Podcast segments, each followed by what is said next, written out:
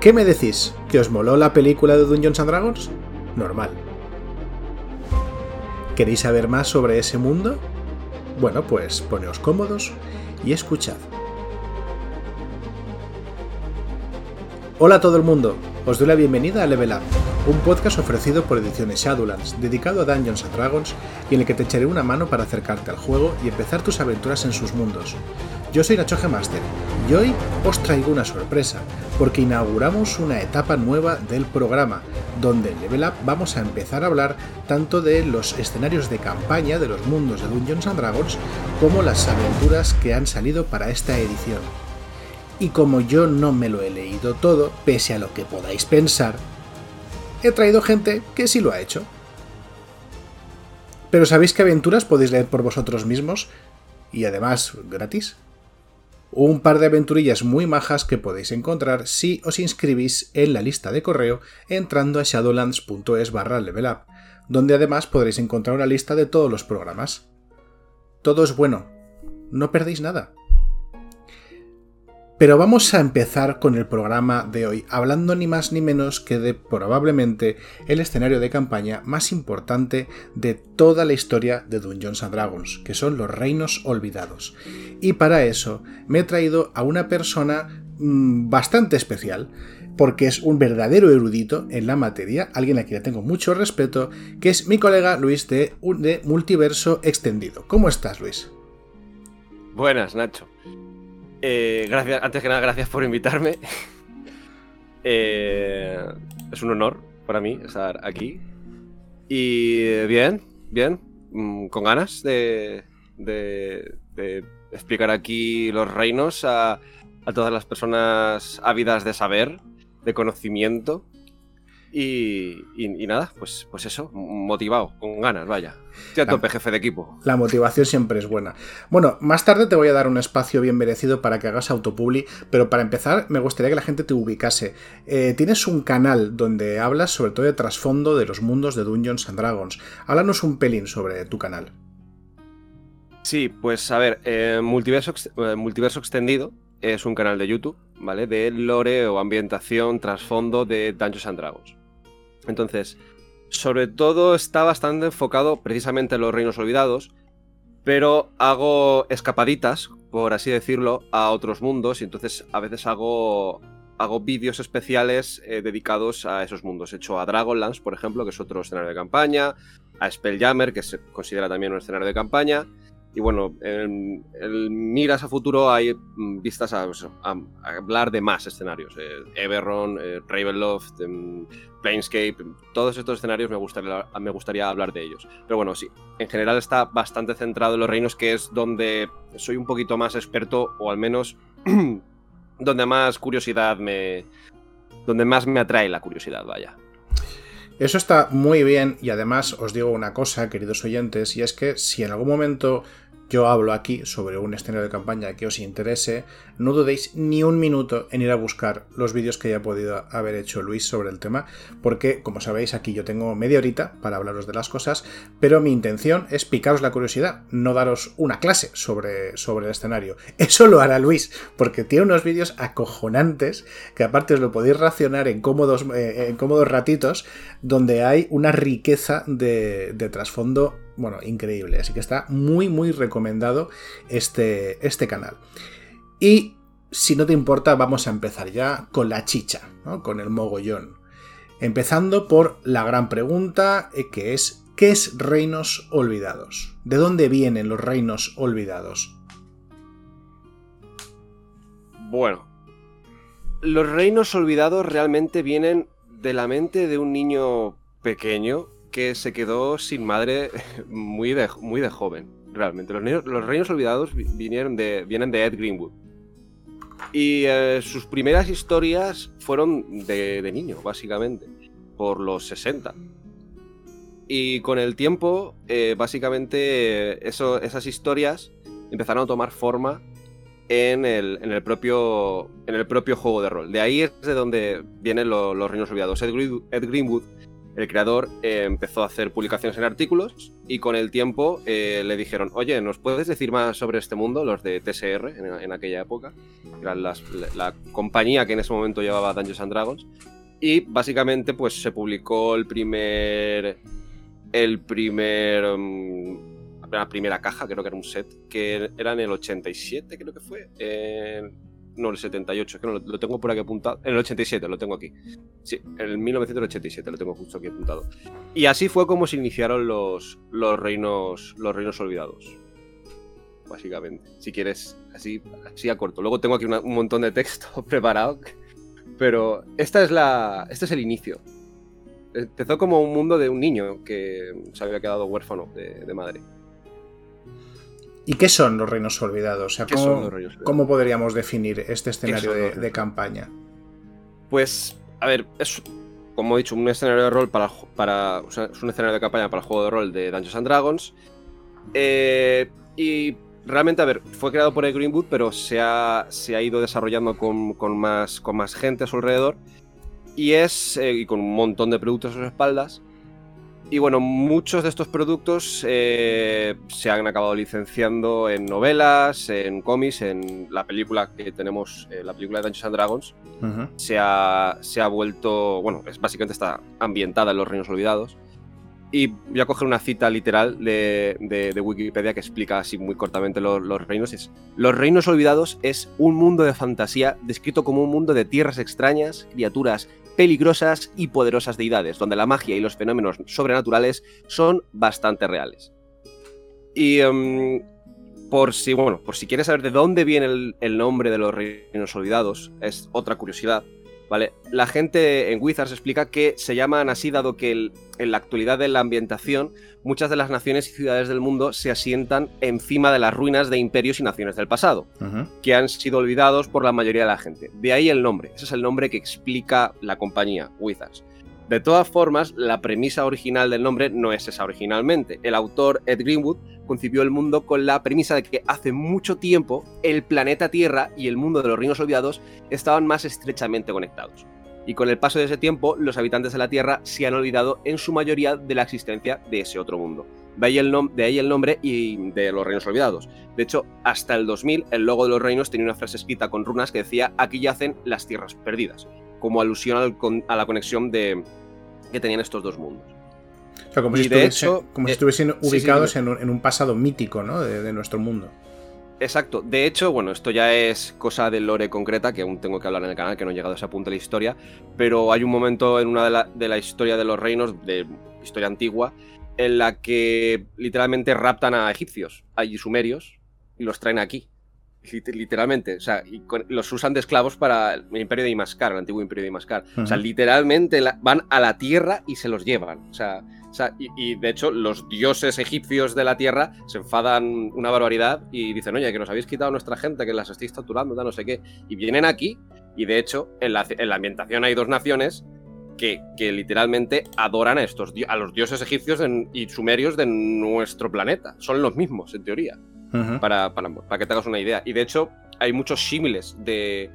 Aunque el propio. Aunque el propio creador de los reinos no le gustan los símiles, mm, no le gusta decir abiertamente estos símiles con respecto a nuestro planeta, el mundo de los reinos tiene unos símiles, eh, muy evidentes. Karatur es como China.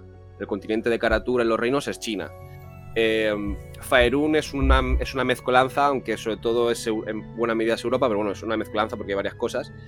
Y hay lugares, hay lugares, por ejemplo, eh, a ver, que lo tengo por aquí que se me va, porque estoy medio improvisando un poquito lo que te estoy diciendo. Em, hay lugares, por ejemplo, que están ambientados en el Imperio Carolingio, por ejemplo, que es eh, Cormir. también, también hay zonas. Em, sí, ese, aspecto así caballeresco, ¿no? Sí, exacto, ese aspecto así, así más caballeresco. Luego hay regiones del norte que están más inspiradas en los vikingos. Amne está, eh, eh, por ejemplo, la nación de Amne está inspirada muy en la España de la conquista de las, de, las Américas, eh, de los siglos, sobre todo entre los siglos. Está un poco, depende de la región, pero está un poco entre el siglo XIII y el XV, de, nuestra era, ambientado. Más o menos por ahí, depende de la zona, la región y, demás. Entonces hay, hay, como muchos, muchos símiles. Solo que, además de, que en los reinos la magia es muy poderosa y monstruos los monstruos legendarios son muy comunes y los dioses intervienen mucho, es un lugar también muy poblado por eh, no solo por humanos, sino por enanos, elfos, goblins, orcos, dragones y un montón de pueblos y, de criaturas. Me parece un poco como si fuese una especie de colección, ¿no? Como, esas mantas, ¿no? De esas colchas que están hechas a partir de, parches. Pues algo, algo parecido, ¿no? Como un mapa hecho a partir de ideas de la fantasía clásica o del mundo de la aventura eh, juntos para formar un, todo coherente. Sí, de hecho, a ver, mucho de la, muchas de las ideas del, del mundo han sido concebidas, o sea, muchas de las cosas han sido concebidas por Ed, pero han habido muchos autores, que eso es una de las cosas especiales que, bueno, más adelante si quieres te puedo contar, que es, básicamente es un mundo colaborativo. Entonces, como han habido varios autores, a veces puede dar la sensación que algunos lugares que, que a veces eh, de primeras han sido desarrollados por Ed, pero luego han sido desarrollados en profundidad por otros autores, se sienten se sienten a lo mejor muy distintos a otras partes. Entonces, como que depende de qué zona de los reinos estés, puedes contar unas historias muy distintas y puedes tener unas sensaciones eh, muy distintas. Básicamente. ¿Qué, rasgos especiales, eh, qué, hace especial a los Reinos Olvidados respecto a otros escenarios de, campaña? Porque una cosa que sí podríamos decir de ellos, ¿no? y esto es una cosa que quizá sea interesante que, nuestros oyentes sepan, es que eh, entre, entre Greyhawk y, Reinos Olvidados prácticamente se ha construido toda la imaginería de fantasía heroica medieval que ha rodeado a Dungeons and Dragons durante los últimos, qué decirte, 40 años, ¿no? O sea, cuando pensamos en los escenarios por defecto de, Dungeons, lo primero que se nos viene a la cabeza, ¿no? Esa estética, esa manera de. esas sociedades. Casi, casi, sin la gente saberlo, está refiriéndose a Greyhawk o a Reinos Olvidados, a uno de esos dos escenarios. Los demás son un poco como más derivativos o son su propia cosa dentro de este estilo. Sí, a ver, son los más. Esos, esos dos son los más genéricos. Dragonlance medio medio es, eh, también es un poquito genérico, también se ha vivido mucho de Dragonlance, eh, pero sí, lo que, lo que ocurre, eh, a ver, es que hay diferencias. Aquí ya claro, sí, claro, me, refería, por ejemplo, cuando está guay que has mencionado Dragonlance, porque precisamente me refería a Dragonlance como un escenario derivativo. O sea, Dragonlance ya, los autores de Dragonlance eh, pillan esa estética eh, fantástico medieval y hacen su propia cosa fantástico medieval, ¿no? Sí. Pero otros autores, la gente que hizo Spelljammer, Planescape, Everron, eh, Dark Sun, mm. se iban apartando ya de, esa idea. Sí, sí, sí, tal cual, tal cual. Se iban apartando a, sí, a otros conceptos, básicamente, o, a interconectar distintos conceptos, como el caso, que porque Planescape y sobre todo más Spelljammer, supongo, bueno, es que realmente Spelljammer como es ir con naves voladoras por el espacio ya es una cosa en sí misma. Sí, ya pega un salto, sí. ya, ya, es otra cosa. Lo que pasa es que una de las cosas que tenía Spelljammer era, era unir mundos. Pero bueno, bueno, sí. Eh, sí, han habido, han habido, se han ido derivando, se ha ido derivando en otros mundos. Everron también, por ejemplo. Tú ya te conoces mucho, muy bien Everron, mucho mejor que yo. Es el que mejor me conozco, de hecho. Entonces, claro, ha ido derivando en distintas, en distintas cosas. A ver, si, volvemos a la pregunta de qué hace los reinos eh, tan especial como estén otros escenarios de campaña, a ver, vamos a ver. A ver, a ver cómo te, lo, cómo te lo explico. Lo tengo por aquí escrito, te lo puedo. Te, puedo leer un poco mi autoguión por aquí, que he estado un poco pasando por encima. Eh, como has comentado, Greyhawk y Dragonlance, eh, que pueden ser mundos parecidos, voy a intentar hacer algunas comparaciones, ¿vale? Sí, este, Dragonlance, para, son, quien no lo sepa. Perdón, tres, tres, mundos que comparten esa estética, ¿no? de, fantasía heroica medieval. Exacto, fantasía heroica medieval, los tres mundos la tienen. Los, los tres mundos la tienen y se pueden sentir muy parecidos y la gente decir, ¿pero qué diferencia hay realmente? Porque se parecen mucho y tal. Pues aquí, aquí voy a explicar. Para que la gente lo sepa, porque a lo mejor no sabe qué es Dragonlance, ya he explicado por encima qué es Reinos, voy a explicar por encima qué es Dragonlance. Es otro escenario también, con también unas extensas sagas de novelas, de hecho las vais a encontrar a la venta en, al lado las de Reinos y las de en, en las librerías. Y está ambientado en Green, que es un otro mundo de alta fantasía, también con poderosa magia, también con dioses entrometidos. Y eh, lo que pasa es que aquí, digamos que, aparte de haber una épica cantidad de dragones y que, hay una lucha del bien y el mal, esas, esas luchas de Dragonlance son como centrales para todo el mundo entero, ¿vale? O sea, mm, tiene sus cada mundo evidentemente tiene sus propios detalles, pero también varía un poco Dragonlance dependiendo de la época. Por ejemplo, si depende si juegas una época, puede ser que te encuentres un mundo más posapocalíptico o que se está recuperando de, una un apocalipsis. Em, y bueno, pues dependiendo puede haber magia clerical, es decir, magia de los dioses o no en ese momento en el mundo, lo que hace que las sensaciones que te transmite, por ejemplo, en este caso Dragonlance, sean distintas. Los em, reinos, ¿vale? Para hacer la comparativa bien, los reinos destacan porque tienen un espacio o están hechos para historias más autónomas, ¿vale? Que no necesariamente se afectan entre sí de una manera obvia, ¿vale?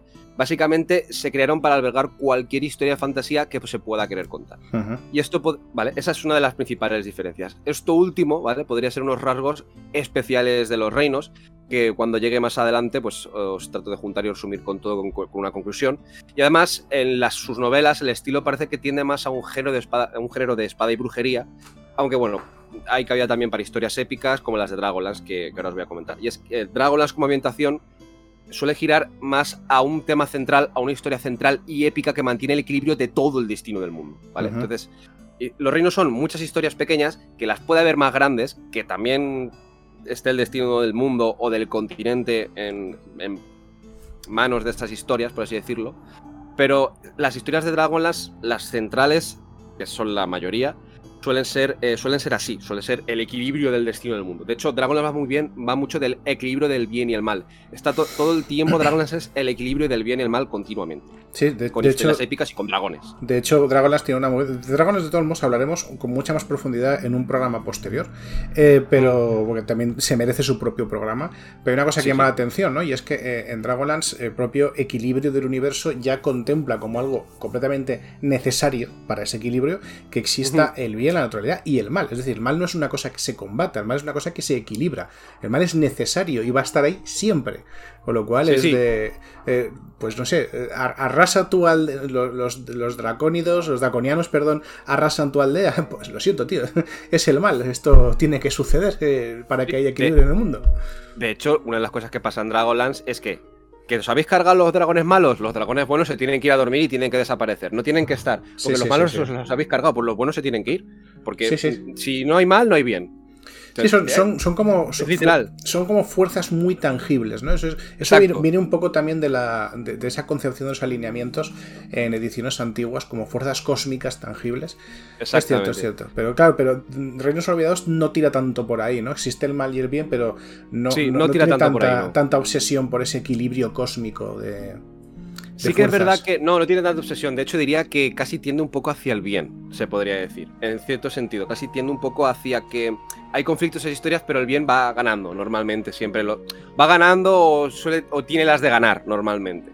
En, en el caso, aunque pueden haber amenazas que parece que no, que es que nos van a, nos vamos a ir todos a Ferlama, pero o sea, nos vamos a ir todos a, como decimos aquí en Valencia, vamos, nos vamos a ir todos un poco a freír espárragos, pero no, no, al final sí que acaba de una forma u otra más adelante, acaba ganando el bien de una manera. A ver, no siempre. Hay historias donde acaba, donde gana el mal, muchas historias de Drows, de elfos oscuros y cosas así, pero bueno. Otra de las cosas también que puede diferenciar eh, los reinos a lo mejor de otros mundos, por ejemplo, de Dragonlance, es que aunque es alta fantasía, hay baja magia. Y es, por ejemplo, en los Dragonlance es más voluble y es más distintiva y única de escenario. Y en los reinos es que hay magia, es como, es el, es el mundo de fantasía por antonomasia. Y es, el, es que es el mundo de fantasía.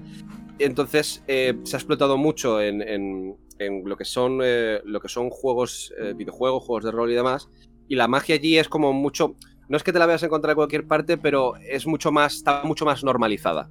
A lo mejor un campesino, como mucho ha visto al clérigo de, su pueblo lanzar magia, pero es más fácil que te encuentres a, gente que practique magia en los reinos que en cualquier otro lugar. No es de todo el mundo, pero es más normal, está más normalizada. En Dragonlance es como, es, como más, está como más compartimentada, es como más, em, no sectaria, pero es como... Son los que, de hecho, es que una de las cosas que pasa en Dragonlance es que si usas magia, a partir de cierto punto de capacidad de poder, te vienen los magos de, la torre de alta hechicería y te dicen, oye, vente a hacer la prueba porque si no, no, sigas aprendiendo magia que te matamos. O que te buscamos y te, no te dejamos aprender más magia. Tienes que formar parte de nuestra orden. Y no es tan común, ¿vale? No es tan común la, magia en, en, Dragonlance. Entonces, eso sería una de las comparaciones que se puede hacer con, con Dragonlance. Si Greyhawk es más genérico, no es ese mundo derivativo del que ha salido, del que ha salido Dragonlance, pero uno de los problemas que tiene Greyhawk es que em, básicamente tiene unos elementos más oscuros, ¿vale? Es como que todo está un pelín más en decadencia en Greyhawk, Falcon Gris para los que quieran el nombre en castellano, y em, como que ahí no tiene el bien las de ganar, ahí es como que todo es un poco más crudo. Han pasado unas guerras en la ambientación hay cultistas, hay bandidos, hay remanentes de esas guerras y es como un escenario en continuo retroceso, ¿vale? Y la guerra tiene un impacto mucho más negativo, eh, ¿vale? Entonces, em, otro de los problemas que tiene la ambientación es que está descontinuado. O sea, de Greyhawk no se está sacando material ya desde hace bastante tiempo, sobre todo desde que, bueno, desde que nos dejó eh, Gary Gygax, el creador de D&D. Entonces, eh, esa es otra de las cosas. Otra, no es un mundo colaborativo. Los Reinos Olvidados es un mundo colaborativo. Muchos autores eh, crean contenido para los reinos, no solo de Greenwood, sino escritores de novelas, los propios desarrolladores de juegos, los de propios de Wizards of the Coast. O sea, todo el mundo crea contenido, tanto en videojuegos como en suplementos, como de todo. Y es a día de hoy que no para de, generarse nuevo contenido, es que casi todos reinos. O sea, tú te estás dando cuenta, casi todos reinos, el manual del jugador es no, sí, en quinta edición es prácticamente, está todo ambientado en reinos y las opciones de personaje del manual del jugador y de los suplementos están pensados para, reinos antes que nada, salvo los libros que están específicamente ambientados en otros mundos, evidentemente. Sí, sí, sí, es el, lugar por defecto.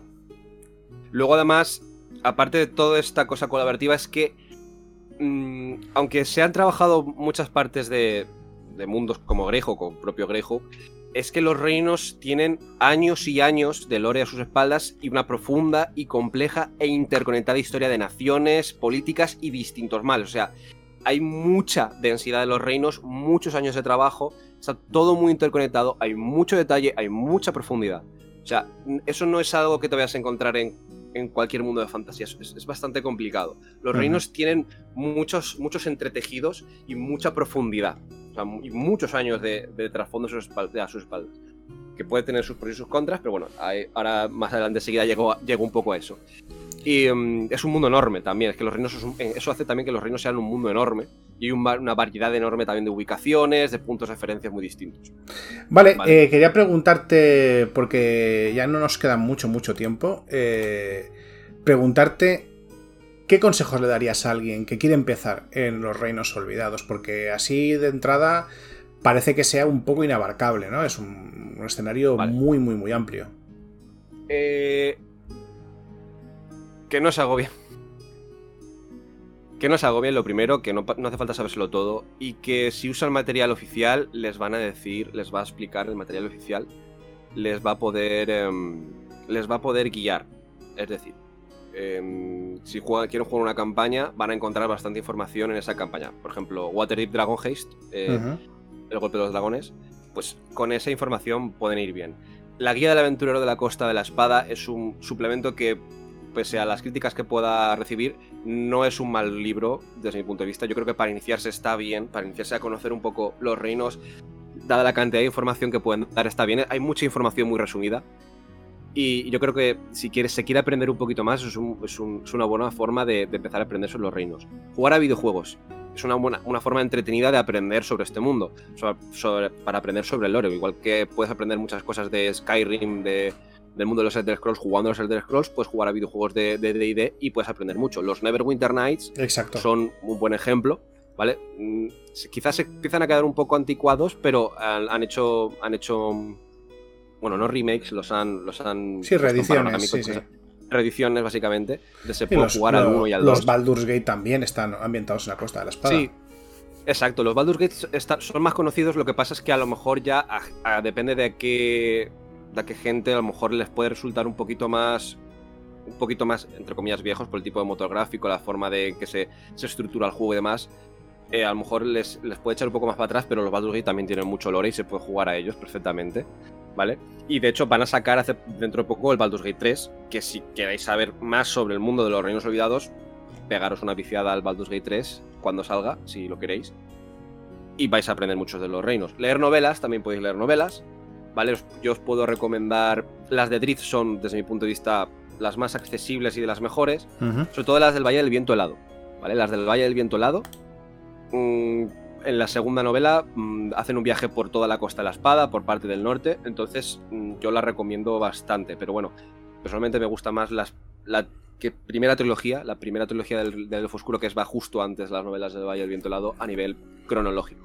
Mira, Drift Urden, que es, un, tampoco está mal. Que es, Drift Urden, que es un personaje, ahora que lo mencionas, Exacto. que puede ser de los más míticos que tiene Dungeons and Dragons Exacto. y que es de los Reinos Olvidados, ¿no? El, el, elfo oscuro este que, que, no comulga con la, con la sociedad de los elfos oscuros eh, y huye de ella y es una especie como de héroe incomprendido en su mundo. Un renegado. Exacto, un renegado sí, sí. para todos, ¿no? Porque en la, en la, superficie no lo quieren porque es un elfo oscuro y en la, en la infraoscuridad sí. no lo quieren porque no es malvado y porque no, no, no, encaja.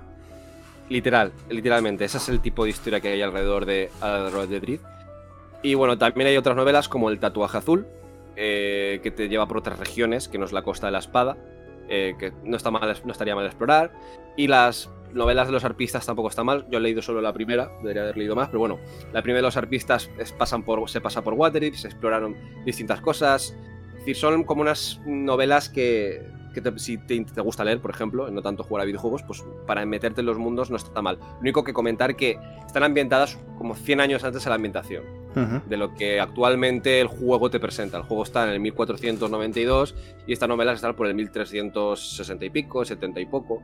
Claro, Entonces porque, son como un siglo antes. Porque esa es otra. O sea, es que los Reinos Olvidados además tienen una historia muy larga, o sea, muy, o sea, muy detallada, han pasado por un mogollón de etapas y, y de hecho solamente ya con las últimas ediciones de, del juego, eh, yo creo que de, de, de, la cuarta edición a la quinta edición de Dragons que han pasado como un siglo, ¿no? Una cosa así. O sea, sí, que... hicieron, hicieron un salto de un siglo. No sé por qué hizo eso Wizards, pero se dijeron a los autores y los autores dijeron, oye, nos vais a matar a la mayoría de los personajes. O, hicieron cosas para que no pasara eso con muchos personajes, pero sí, hicieron un salto de un siglo ese siglo lo, luego lo rellenaron, lo rellenaron como pudieron, con novelas, con cosas y con uh -huh. lo que se pudiera. Y, pero sí, de tercera a cuarta hicieron un salto de un siglo, básicamente. O sea, por eso. Uy, ¿por qué esta novela está en el 1300 y esta está en el 1000? Porque, pues eso, de, de tercera a cuarta edición se hizo un salto de un siglo. Básicamente. Esas serían, estas serían las cosas que yo recomendaría y que no se agobiaran. Que no se agobie nadie que empiece a jugar los reinos. Que se va aprendiendo poco a poco si eres una persona muy curiosa, te puedes meter en internet, buscar en wikis en inglés, hay toda la información que quieras, pero que no te no hace falta abrumarse. La guía, la guía de la aventura de la Costa de Espada es un buen inicio. Si quieres saber en profundidad, se queda muy corta, pero es que ya hay bastante información ahí. Muy bien, muy, muy resumida y está bastante bien. O sea, yo esa, esa, este libro de suplemento de quinta edición lo recomiendo para, para iniciarse, está muy bien. Sí, yo lo veo, vamos, fantástico. La, la guía del aventurero, eh, realmente, bueno, la semana que viene voy a hablar de ella con más detalle pero vaya, eh, se, se, centra ¿no? en lo que es la Costa de las Espadas, es el, la parte más, eh, digamos, oeste, ¿no? Correcto, del continente de, de Faerun, que viene a imitar esa especie de Europa, diría medieval, pero hay un poco de todo, desde el Bajo Medievo hasta casi el Renacimiento. Sí, sí, sí. de hecho, sí, la parte de Amnes, los, los de Amnes, digamos, como los españoles, eh, están por el Renacimiento, más o menos. Pero vaya, que, que Faerun es mucho más grande que eso, y tanto al norte, al sur, sí, sí. como sobre todo al este. Sí, eh, puedes encontrar de todo, todo, todo, tipo de culturas. Es, es que inspiradas, eh, inspiradas en las reales, o sea, en las de nuestro mundo, básicamente, sí, distintas de nuestro mundo. Tengo aquí unas conclusiones, por si me dejas comentarlas, de por qué jugar, que son cuatro puntos. Justo te iba a preguntar por eso, de, de, de, de por qué jugar, vaya, en los reinos olvidados, que, que vendieses un, un, poquito el, el escenario. Va, va, vamos a venderlo, vamos, claro. vamos a venderlo, bonito, barato. Eh, en conclusión, ¿por qué jugar los reinos olvidados? ¿Este es un mundo para ti? Sí. ¿Quieres jugar en el mundo de fantasía por antonomasia, en el que cualquier tipo de historia tiene cabida, a destacar la esencia de espada y brujería que se transmite, además de una gran cabida para jugar fantasía heroica, el cual es estilo por defecto que presenta el juego de rol de D&D? Además también de poder representar pues fantasía épica. O siguiente punto, si quieres jugar en un mundo vivo, variado, denso y rico de, en detalles, con tramas interconectadas, además de colaborativo, en el que decenas de autores han ayudado en, su construcción durante años y que siguen haciéndolo a día de hoy. Tercer punto, si quieres tener a tu disposición una gran cantidad de aventuras y campañas prediseñadas, tanto oficiales como de terceros, y que se siguen creando con el tiempo. Y cuarto, si quieres no solo jugar, sino crear cualquier tipo de historia o expandir este mundo con tus propias ciudades, reinos, organizaciones, etc. Es decir, hacer tu propio world building y generar tu propia versión extendida de los reinos olvidados. Hay hueco para ti en este mundo, en este sitio, y te puedes apoyar en todo el lore que hay para crear. Estas Perfecto. Las, las, cosas, las, cosas, principales, vaya. Pues, a, a ver, eh, yo no, no, puedo decir que me lo hayas vendido, porque a mí mucho, mucho no me gustan los reinos, pero porque ya sabes que yo soy una mente, una mente muy rara y prefiero un ambiente más, más, ¿no? más, más único. ¿no? Mi, favorito es Everron, que más os puedo contar. Pero al fin y al cabo, eh, creo que ha quedado bastante claro eh, qué podemos encontrar en los reinos. Eh, también que la semana que viene eh, vamos a hablar de la guía de la Costa de la Espada y además de eso hablaremos en profundidad de muchas de las aventuras que han salido para Dungeons Quinta Edición, que están de hecho ambientadas en los reinos olvidados y eh, nos permitirán hacer un poquito más de, de zoom ¿no? en esta zona. Lo prometido es deuda, Luis. Eh, tienes un ratillo, el que tú quieras, para todo tipo de autobombo y para recomendar lo que más te apetezca eh, dentro del mundillo dungeonero eh, que tenemos en, en, internet. Vale, pues eh, si queréis saber más o si os interesa más saber sobre los, sobre los reinos olvidados. Eh, yo estoy contando la historia en detalle de, de, este mundo, además de más detalles sobre ciudades muy conocidas los reinos, como Baldur's Gate, eh, Neverwinter, va a ser el, próximo vídeo a fecha de, de hoy. Eh, mi próximo vídeo será el de Neverwinter, que es la ciudad que sale en la película de, de Dungeons and Dragons. Y bueno, multiverso extendido lo tenéis en YouTube. Es básicamente mi canal, mi canal de lore de D&D.